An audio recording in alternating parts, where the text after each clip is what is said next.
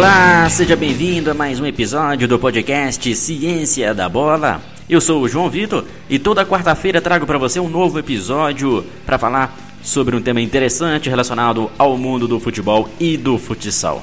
E hoje converso com Próspero Paoli, coordenador metodológico do Vasco da Gama nas categorias de base e também professor instrutor dos cursos de formação da CBF e da Comebol. Professor Próspero vai falar com a gente a respeito de como é a metodologia pedagógica nas categorias de base neste período de pandemia e também como será o retorno pós-pandemia nas categorias de base. Seja bem-vindo, Próspero, tudo bem? Boa noite, João. Tudo bem? Obrigado pelo convite. Uma satisfação enorme estar com vocês. Tenho acompanhado as postagens de vocês aqui, Ciência da Bola, no Instagram. E muito bom, parabéns e excelente. Vamos, vamos bater bola aí durante esse tempo aqui, né, João? Obrigado mais uma vez aí pelo convite. Legal, Próspero, sempre bom contar com profissionais como você aqui no Ciência da Bola para compartilhar conhecimento. O Próspero, que tem uma grande carreira dentro do futebol, do futsal, foi professor pela Universidade Federal de Viçosa, atualmente está no Vasco da Gama, tem também passagens como professor na CBF, também da Comebol. Inclusive, o professor Próspero foi meu professor na especialização em futebol que eu realizei há uns anos no turma 6 em Viçosa. Recomendo bastante. Então, eu gostaria, Próspero, que você falasse um pouco do trabalho que você vem realizando atualmente dentro do futebol. Pois é, João. Atualmente nós estamos no Vasco, exercendo uma função é, de coordenação metodológica do futebol de base do Vasco, além das nossas escolas licenciadas, né, que são as, as escolas da Vasco Academy, e, e essa integração futsal-futebol de campo, já que o futsal ficava em outro departamento lá no Vasco, e, e a partir é, de junho de 2018, o futsal passou a integrar o departamento de futebol de base. Né? Então, a nossa coordenação metodológica é, na verdade, a, a, nossa função, a nossa responsabilidade é cuidar para que o nosso caderno de diretrizes metodológicas né, é, possam ser é, implementadas. Eu sempre digo que realmente a metodologia do Vasco não se encontra nas gavetas de São Januário, e sim nas quadras, no anexo, no estádio, no, nos campos de, de, do nosso CT em Caxias, no Arte Sul, e onde nós jogamos. Porque realmente a metodologia do Vasco vem sendo implementada na sua integralidade nas 13 categorias. O Vasco hoje tem três formações: a formação inicial, dos 6 aos 10 anos, a formação é, de desenvolvimento dos 11 aos 14 e a formação de alto rendimento dos 15 aos 20 anos. Nós temos um coordenador técnico para cada formação dessa e eu sou o coordenador metodológico, ou seja, tenho uma visão macro é, de todo o processo, desde o sub-6 até o sub-20. É, os treinadores é, das 13 categorias, eles entregam semanalmente o, o planejamento semanal, o microciclo, né, o qual eu acompanho, monitoro, tenho uma planilha, inclusive, de controle que gera para mim, no final do mês, um relatório é, em termos de percentuais dos conteúdos que foram trabalhados é, porque é muito importante, e o mais importante, aliás, é que os conteúdos sejam respeitados de acordo com a sua faixa etária, né, para que a gente possa exatamente aplicar esse plano verticalizado. Então, ou seja, a cada ano você tem que dar conta de determinados conteúdos para que o atleta né, ele possa passar de categoria e indo para uma outra categoria ele possa levar com ele conteúdos que foram trabalhados prioritariamente naquele ano. Então, é, é a minha função hoje no Vasco. Além disso, nós estamos na CBF, como instrutor dos cursos é, das licenças C e B, na Comembol, como instrutor dos cursos de qualificação de treinadores, e prestando também, é, desde julho do ano passado, uma consultoria para a CBF. É, nós estamos redigindo um caderno de diretrizes metodológicas para o futebol brasileiro. É um trabalho muito interessante, junto com o professor Israel, e nós já concluímos a primeira etapa, o capítulo 1 está pronto, nós estamos dando andamento para que os capítulos da técnica, da tática e da componente física também possam ser é, entregues até setembro. E aí então nós tenhamos realmente um, um, um, um caderno que possa ter é, diretrizes que vão nortear né, o, o, trabalho. Então, atualmente é isso que a gente tem feito, né? E tem dado muito trabalho, mas um trabalho prazeroso. Quando você fala sobre metodologia, Próspero, eu acho muito importante para deixar claro aos nossos ouvintes que para um trabalho nas categorias de base deve sim existir uma metodologia com os conteúdos programáticos para que cada atleta possa se desenvolver de acordo com a sua idade e com uma evolução progressiva. Inclusive até o trabalho dos profissionais são bem orientados.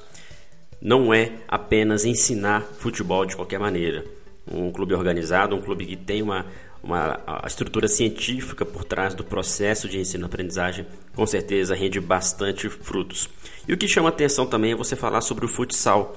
Há um tempo atrás, alguns clubes de futebol não estavam mais utilizando o futsal, algo que é do nosso DNA, DNA brasileiro, né, o futsal. E hoje você elencou que o Vasco da Gama utiliza categorias iniciais.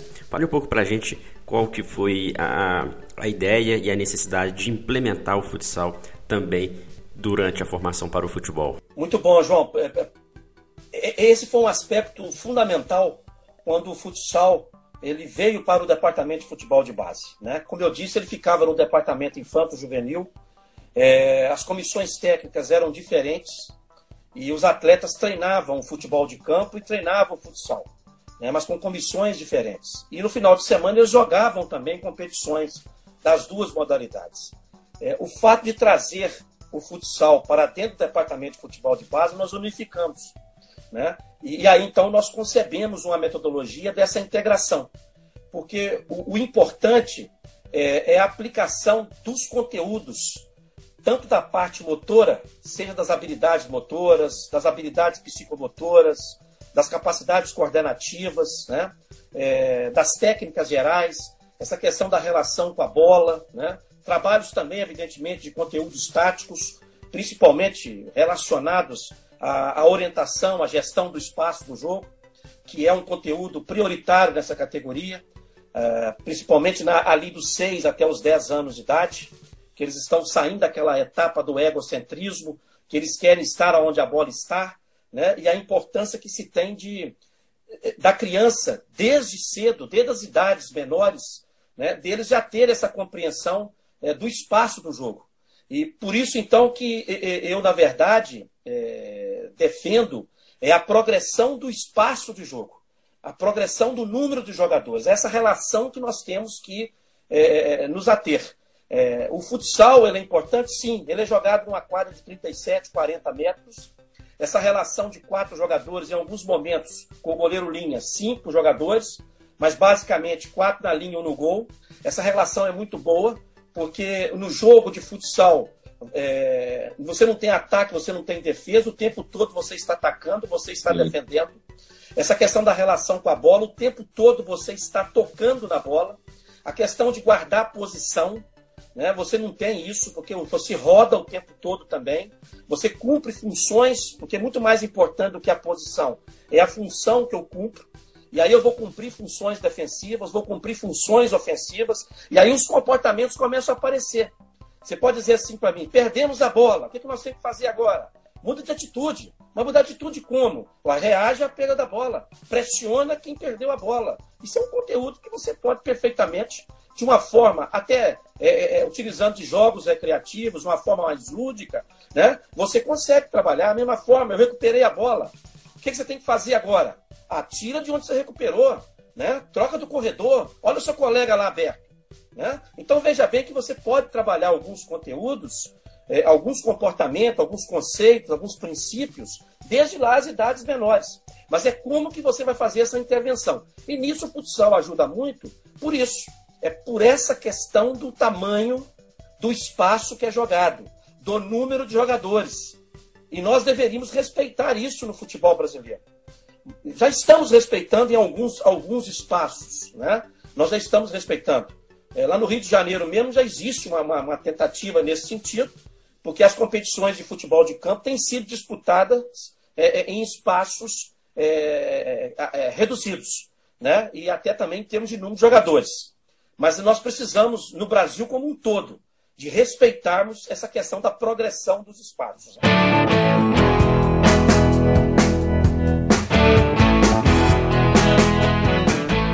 As comissões técnicas, tanto para o futsal quanto para o futebol, são as mesmas? Há algum tipo de avaliação de forma separada ou é uma avaliação conjunta, já que você citou que os atletas treinam as duas modalidades durante a semana? Não, as comissões são as mesmas. Nós aproveitamos muitos profissionais que estavam lá no futsal, né, profissionais com muita experiência, como o Fábio Cortes, que hoje está no nosso Sub-16, o Medalhas, né, que é uma, é, muita experiência no futsal, mais de 15 anos trabalhando com futsal, é o nosso senador do Sub-12, o João Marcos, que é o nosso senador do Sub-11, foi atleta do clube, inclusive, da geração do Felipe Coutinho, né? o Thiago, que é o treinador do Sub-9, há muitos anos também no Vasco e trabalhando com o futsal, ou seja, nós aproveitamos profissionais que já estavam na estrutura né? e, e trouxemos eles para a estrutura do futebol de base.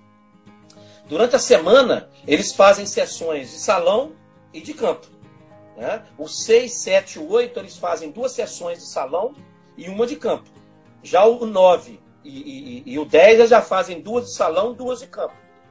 E a partir do 11, o 12, você tem um, o 13, você tem um peso maior é, no campo do que no salão. E a partir dos 14 anos, é só futebol de campo. A gente faz sim essa, é, é, é, é essa essa, essa mescla né, durante a semana de futsal e de campo. Mas eu repito, o mais importante é que o, são os conteúdos que são trabalhados. Não significa que hoje eu estou no, no futsal, que o conteúdo é um, amanhã eu estou no campo, o conteúdo é outro. Não. Nós damos continuidade a esse, a esse processo, independente do espaço que eu estou. O importante é respeitar essa progressão do tamanho do espaço e do número de jogadores. É claro que quando a gente vai para a competição do campo, a gente aumenta essa relação do número de jogadores. Por isso que a distribuição dos conteúdos né, ao longo de um macro ciclo é importante. Quando nós falamos de uma categoria sub-20, o nosso sub-20 ano passado fez cerca de 79 jogos na temporada. Entendeu? O sub-20 está com um calendário bem, bem complicado. E, e nós temos que considerar que, por ser a última categoria, e que o jogador já estaria pronto. A precocidade no futebol hoje é muito grande. Nós estamos iniciando muito cedo o processo, com seis anos de idade, né? E muitas das vezes está se entendendo que com 15, 16 anos o atleta já está pronto. E tem acontecido algumas exceções. E jogadores que com 17 anos, o Vasco mesmo agora, o Thales, né, que no ano passado passou a integrar a equipe profissional, né, é uma das grandes promessas da equipe do Vasco hoje. É um jogador que teria idade, inclusive, para estar hoje é, disputando é, o sub-20, quer dizer, o primeiro ano dele no sub-20, né, e já está lá no profissional. Mas isso são exceções. O que a regra, o que as evidências científicas nos apontam, né, que esse processo ele vai se concretizar lá com 21 anos, 22 anos. Então, por isso que nós temos que respeitar conteúdos até, inclusive, lá na categoria sub-20. Imagine você lá embaixo do 15, dos, dos 15 para baixo, né? onde nós temos que ter realmente um controle muito rígido da aplicação desses conteúdos. E quando nós chegamos lá no sub-17 e no sub-20, evidentemente que é, a, a, própria competição ela vai, é, muitas das vezes, orientando e norteando o, a, a, o, o, trabalho, né? principalmente a aplicação de conteúdos. Muitas das vezes vai muito é, baseado né, na competição que você está, no adversário que você vai enfrentar, mas dos 15 para baixo, não. Dos 15 para baixo, nós temos que decisivamente respeitar conteúdos.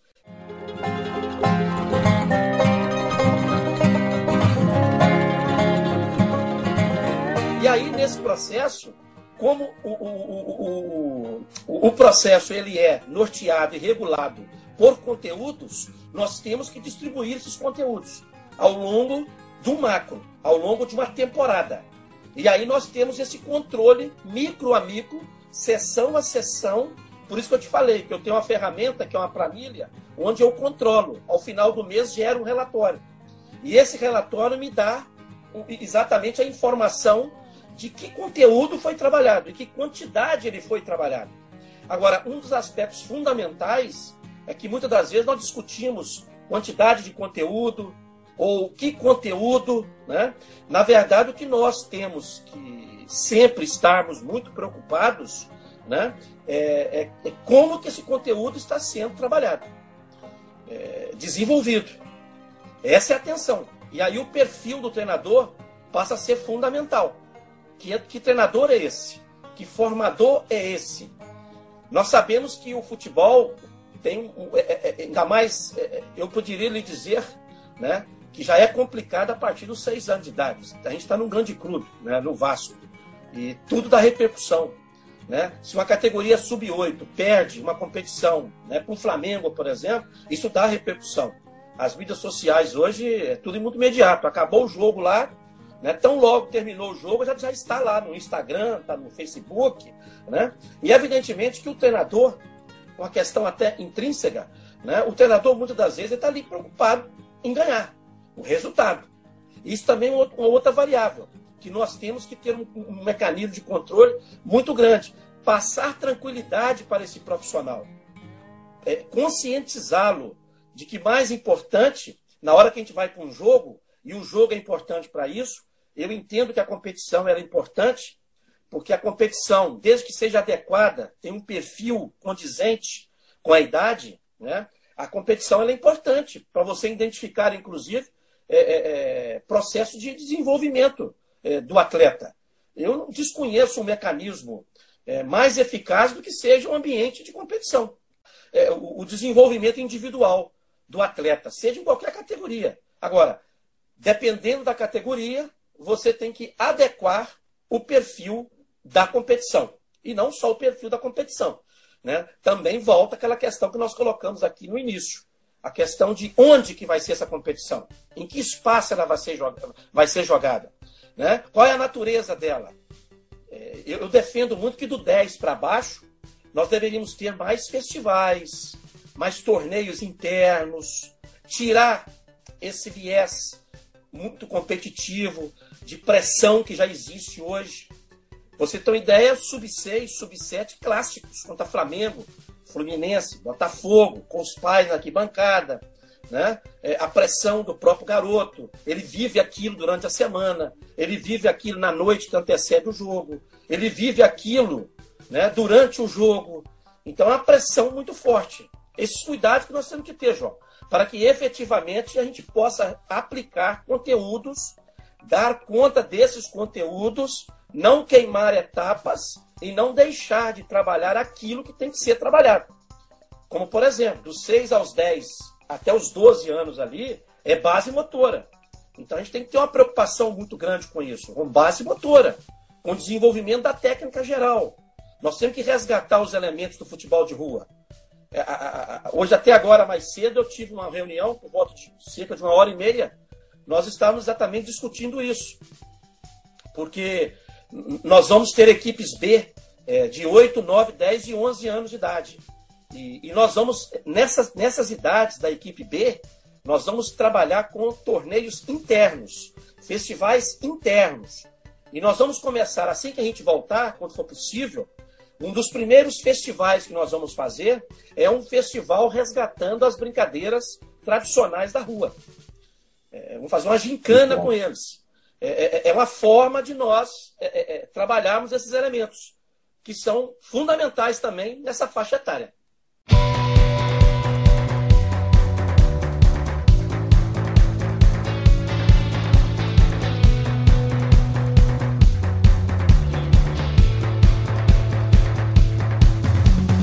Muito bom, Próspero. É bem claro a sua explicação no sentido de entendermos o quanto que é importante ter uma metodologia, ter um processo organizado e ter profissionais competentes trabalhando com a formação no futebol.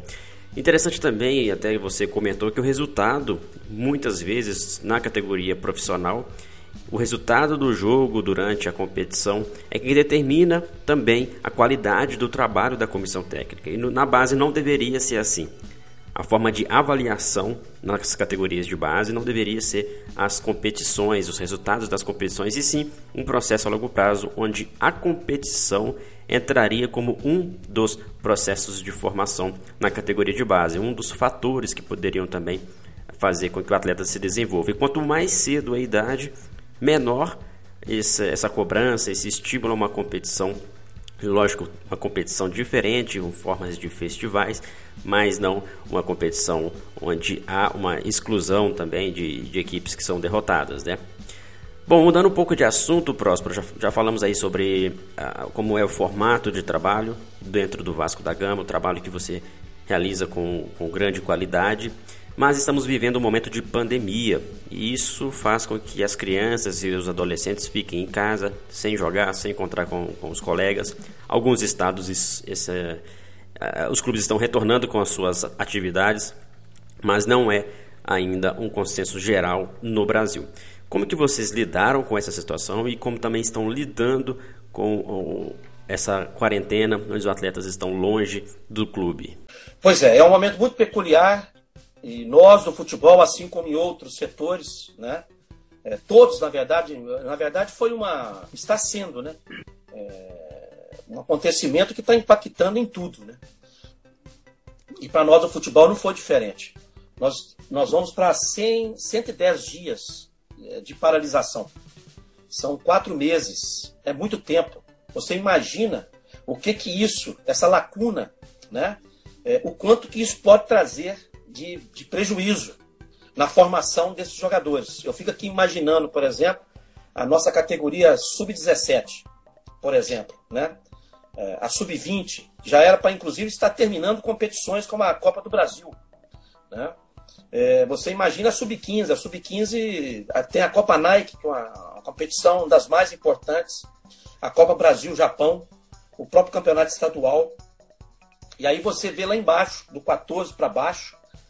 Gente, nós vínhamos, na verdade, um processo muito interessante do Vasco. É a terceira temporada nossa, né? terceiro ano de trabalho, e foi interrompido. Interrompido assim, de forma presencial. Nós tivemos que continuar, e nós estamos de forma remota. As comissões técnicas têm se reunido é, diariamente com as categorias, com as respectivas categorias, né? passando as atividades, principalmente no aspecto é, das capacidades coordenativas, das capacidades condicionantes, né? É, do trabalho técnico. E o trabalho tático é muito em cima de vídeo. Né? É, e nós temos realmente trabalhado muito todos os conteúdos. Cada semana eles têm elencado um conteúdo. Os nossos analistas têm feito um trabalho muito bom. As nossas comissões técnicas, reunidos com, com, as, com as respectivas categorias, e procurando trabalhar é, esses aspectos táticos né, de forma mais teórica, vamos dizer assim, mas com viés muito prático, porque tem muito vídeo, né, muita demonstração é, é, é de situações inerentes à, à, temática. A parte técnica também prejudicada, mas a parte técnica dá para você desenvolver de uma forma analítica, né, de uma forma situacional ali, né, e o aspecto das capacidades coordenativas, da base motora, que é importante. Então, o trabalho continua. E não só nessas três componentes, físico, técnico e tático, mas também aspectos, por exemplo, da psicologia, é, da nutrição, é, de, a questão de, de, de, de projeção de carreira, é, quer dizer, o aspecto mais social, né, o extracampo, tudo isso está sendo trabalhado. Mas não é a mesma coisa do que você está presencialmente. E principalmente Exato. ele perde ritmo de treino. Ele perde ritmo de jogo. E a gente está num cenário ainda, um cenário incerto. Tirando o sub-20, que a CBF já anunciou que dia 23 de setembro é, começa o Campeonato Brasileiro Sub-20, que já é um alento para a gente, né? E que possivelmente também o Sub-17 já poderá ter também ter as competições da Copa do Brasil e do Campeonato Brasileiro. Mas do 16 para baixo é um cenário totalmente incerto. A gente não tem ainda, a gente não sabe quando volta. Se volta setembro, né? se volta em agosto, outubro. É um cenário totalmente incerto. E, e nos deixa realmente assim, é, no cenário de muita preocupação. Porque há uma perda, há, é uma lacuna que vai ficar. E você acha que os mais velhos sentirão mais, ficarão mais prejudicados devido a essa parada do que os mais novos ou não? Ou são prejuízos equivalentes em todas as idades? De uma maneira geral, todos vão ter, entendeu? Todos vão ter prejuízos aí é, no processo. É, são quatro meses, poderão ser cinco meses, até seis meses. Né? É, Para o sub-20, por exemplo, nós deveremos ter cerca de quatro meses e meio nessa perda. E quando voltar, já volta, tem uma pré-temporada, vai ter que ter uma pré-temporada, né? tem que ter aquele, aquela fase preparatória para a competição começar dia 23 de setembro, que é o Campeonato Brasileiro, que é fortíssimo, muito disputado. E a gente também entende com o Sub-17 também essa volta. Mas o prejuízo, na verdade, se dá em todas as 13 categorias, em todas as três formações. Como que nós vamos recuperar isso? Né? Nós, evidentemente, sempre faz parte das nossas discussões é, de como que nós vamos, evidentemente, operacionalizar é, para que a gente possa recuperar é, esse tempo perdido. Apesar de que, como eu disse, estamos trabalhando de forma é, remota. Próspero, pensando em um próximo cenário, após o retorno às atividades, o retorno progressivo, a gente sabe que é, esse retorno vai ter algumas restrições, os treinos não serão os mesmos, principalmente no início ali da liberação para o retorno, né? Uh, inclusive a questão dos jogos, competições, a gente vai ter uma deficiência em relação a isso, porque os eventos esportivos para as categorias de base não vão ser liberados. Olha, o, o, com certeza vai ter que ter um protocolo. E os clubes, nós tivemos uma reunião ontem, inclusive, do, do movimento do, dos gestores da base. E esse movimento é muito importante porque ele engloba todos os gestores do futebol de base. Com certeza, no momento em que nós tivermos é, a certeza é, do período, da data que nós vamos voltar, é, efetivamente, isso com certeza vai ser discutido. A própria CBF né? As federações também estarão envolvidas nesse, né, nesse aspecto, os departamentos médicos dos clubes, assim como teve no profissional, né? que estão tendo aí todo um cuidado né, com o protocolo, com os protocolos. E vamos ter para o sub-20 agora na volta dele. E com certeza vamos ter para essas categorias menores. Eu também concordo com você que talvez é, categorias do 12 para baixo, a dificuldade talvez nós teremos com relação a essa questão da organização de, de competições. Vai depender muito também do retorno das escolas, né? E, porque o, o problema da, da, das categorias, o sub-20, normalmente, jogadores têm contrato, né? Eles já moram, não moram mais em alojamento do clube, né? Mas nós sabemos que do 17 para baixo ali, é, os jogadores, muitos deles moram na, na, nas hospedagens dos clubes. Então é um risco muito grande você hoje pensar é, é em trazer um grupo de 40, 50, 60 atletas para dentro de um ambiente, né, é, de uma hospedagem, do que, que isso talvez possa gerar em termos é, do momento que nós estamos vivendo. Então, o, o, que eu entendo é que nós realmente teremos um, rigor muito grande com relação tanto às questões dos treinos, e aí entra é, é, é, esses aspectos relacionados aos métodos e até mesmo da, dos eventos, das competições. É, realmente isso aí vai, ser, vai, vai se dar no momento em que nós tivermos é, realmente isso, isso efetivado. Coisa, como eu disse, o cenário é incerto. Bate-papo legal, próspero. Já falamos bastante sobre a organização do trabalho no Vasco da Gama, como que você desenvolve o processo metodológico para as categorias de base. Falamos um pouco sobre esse momento de pandemia, como vocês trabalham, como será o retorno. Acredito que, que a gente agora tem que aguardar e realmente ver os próximos cenários, tomara que sejam positivos. Visto isso, vamos falar em outro assunto. Tenho certeza que os nossos ouvintes vão gostar, que são sobre os métodos de ensino. Qual que é o melhor método de ensino para o futebol? ou não existe o melhor método, se, se na verdade o melhor seria utilizar os vários métodos no momento adequado. Quando a gente falar no método, nós temos que falar da metodologia, né? E nós vivemos ali na década de 80 é, numa metodologia baseada no analítico, né? No que você tinha, agora é o treino físico, agora é tático, agora é técnico, né? é, numa visão cartesiana, vamos dizer assim, né? E hoje nós estamos vivendo uma metodologia com uma visão sistêmica, né? É, e, e, aí entra nos métodos. Eu vejo que o método analítico ele ainda tem a sua importância. É, nós, inclusive, lá no Vasco, utilizamos o método analítico, mas é, o método analítico é, nós temos que procurar sempre trabalhá-lo é, também conectado com as ações do jogo. É, nós não podemos, é, no momento de nós estruturarmos uma atividade analítica, é importante nós visitarmos o jogo e entendermos como que nós poderemos trabalhar esse analítico né, de uma forma que ele também esteja contextualizado com uma ação.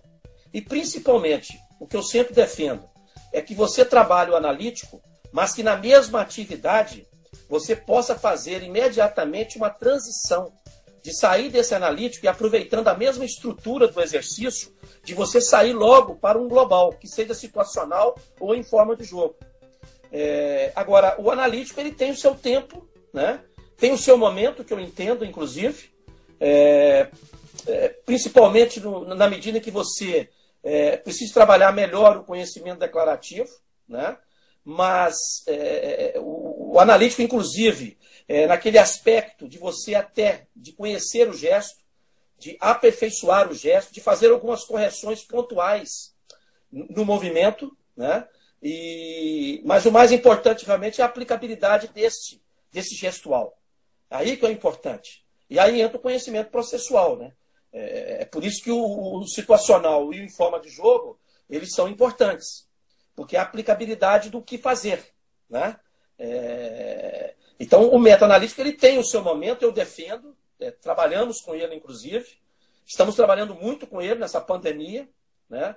Mas, independente ou não disso, nós lá no Vasco trabalhávamos essa questão é, do método é, analítico, mas sempre com essa relação muito forte com o situacional e com a forma de jogo. Concordo com você, Próspero. O método ele tem que ser aplicado de acordo com o objetivo do trabalho.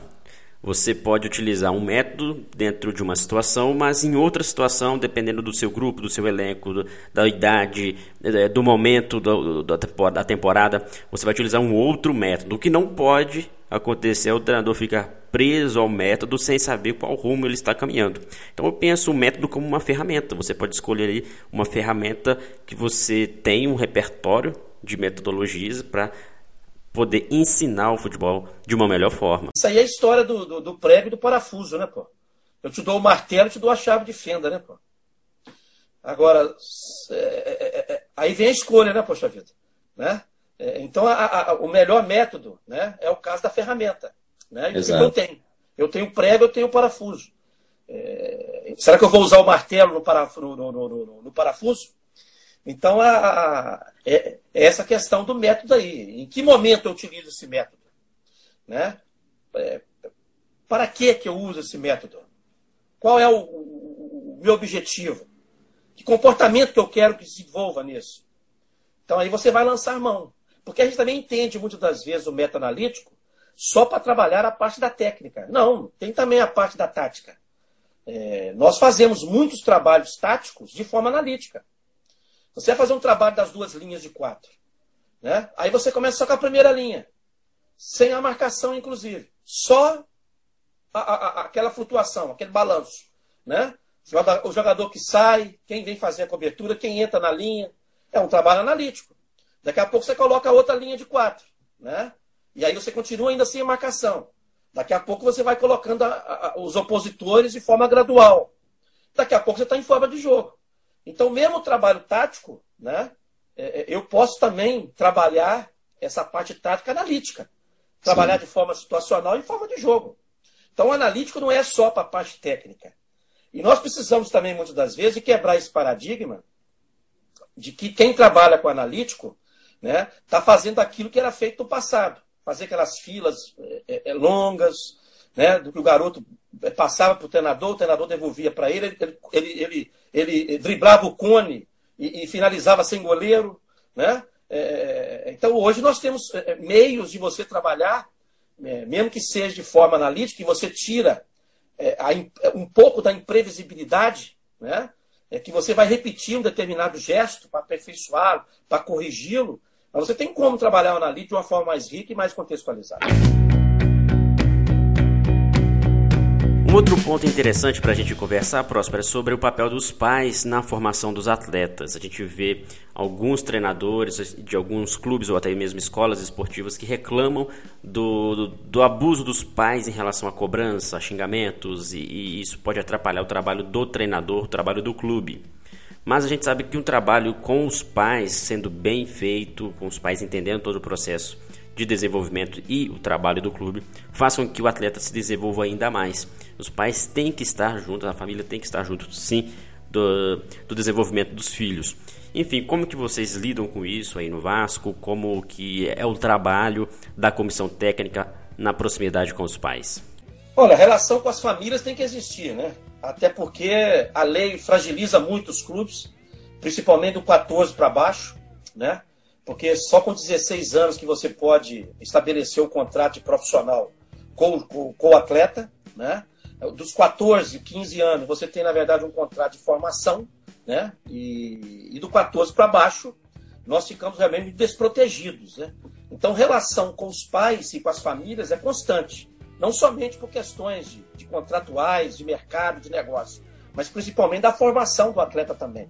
Lá no Vasco, por exemplo, é, no ano passado, esse ano, nós não fizemos, iríamos fazer, se não fosse a pandemia, mas no ano passado nós fizemos reuniões metodológicas, inclusive com os pais. É, fizemos reuniões com eles do setor de psicologia, do setor nosso científico, do Márcio Assis. Quer dizer, nós estamos sempre procurando estar com os pais, numa relação com eles. E principalmente, mostrando para eles o que, que nós estamos fazendo. Quando eu, eu fui com eles para a reunião da metodologia, eu expus toda a metodologia do Vasco. E como que nós trabalhamos a metodologia. Inclusive em termos de terminologias que nós utilizamos. A forma nossa de jogar, de treinar, né? Como, qual que é a filosofia nossa. Então eu procurei passar estudo para eles, para os pais. Agora, eles estarão sempre presentes. É claro que lá no Vasco, eles não podem assistir treinos. Eles não entram no ambiente do treino. Agora, o ambiente do jogo você não tem como evitar. Né? Eles estarão lá na arquibancada. E muitas das vezes tem pais que, lamentavelmente, eles ficam lá na arquibancada gritando para o filho o que, ele tem que fazer. Né? E, e não deveria. Né? Mas a, a, questão dos pais é isso, é passa por conscientização. É claro que o negócio está começando muito cedo. O negócio de futebol está é, muito precoce. Como eu disse, nós estamos começando com seis anos de idade. Você pensar que tem, que tem a criança, né, já sendo considerado jogador de futebol e com 9, 10 anos, 11 anos, já tendo bolsa, e muitas das vezes uma bolsa é, é, é, que mantém a família, né, isso é um, muito grave. No, muito grave isso para o futebol, sabe? E, e, então, mas nós temos, é a realidade que está no futebol hoje aí. Tá, né? É, é, e principalmente essa precocidade. Os pais precisam ter muito juízo, vamos dizer assim, sabe? Eles precisam de, de, de, colaborar muito com o processo, porque dependendo do tipo de pressão que é feita no garoto, no jovem atleta, isso pode ter uma, uma um, um, pode causar um prejuízo muito grande para ele. Nós sabemos que o futebol não é feito só das questões físicas, técnicas é, e táticas, e principalmente dessas questões emocionais. E, e a inteligência emocional é fatal para qualquer profissional de qualquer campo de atuação profissional. Imagina para um jogador de futebol que ele tem que estar ali no jogo tomando decisão e as decisões são tomadas em frações de segundos sob alta pressão se ele não tiver, estiver equilibrado emocionalmente. Então, por isso que a não. inteligência emocional ela é muito importante, mas ela tem a ver com isso. Né? Ela tem a ver com essas relações do meio. Então, o cuidado que realmente os pais têm que ter. Uma grande aula, com certeza, Próspero. Agradeço imensamente o que você está ensinando aos nossos ouvintes. Eu mesmo estou aprendendo bastante. É foi um bate-papo legal, está sendo um bate-papo muito legal. E antes da gente finalizar, eu queria que você falasse para todos nós algumas dicas, indicações principalmente para aqueles que querem trabalhar no futebol. A gente sabe que tem um momento difícil agora, esse momento de pandemia, mas em breve isso vai passar com certeza. Mas o que, que um, estudante ou até mesmo já um profissional que quer crescer na carreira no futebol deve fazer? Como que ele deve estudar, procurar estar próximo de clubes, enfim, uma dica especial de você que tem uma grande experiência dentro dessa área. Olha, João, a, o aspecto é o seguinte: futebol ele é, é, é um meio difícil para você poder é, se inserir. É, os postos de trabalho, vamos dizer assim, são poucos. Né? Se a gente for imaginar o tamanho desse país. Né? E o quanto de profissionais, de pessoas que querem se inserir nesse meio. Né? Mas eu costumo dizer que para pessoas que buscam o seu espaço, que se qualificam, o espaço sempre, sempre terá, sempre terá vaga para esses profissionais. E o mais difícil, na verdade, não é nem entrar. Se é difícil entrar, você imagina permanecer. E se permanece, ótimo, mas principalmente de você galgar os degraus dentro do futebol. É, então, realmente é um meio que exige qualificação constante. É uma formação continuada. Até porque as coisas mudam com muita rapidez. Né? Nós vivemos num mundo globalizado hoje, né? É, que as distâncias são encurtadas até pelo conhecimento. E, então nós temos que buscar, na verdade, eu mesmo, eu fico pensando aqui comigo, eu dando aula de futebol na universidade na década de 80.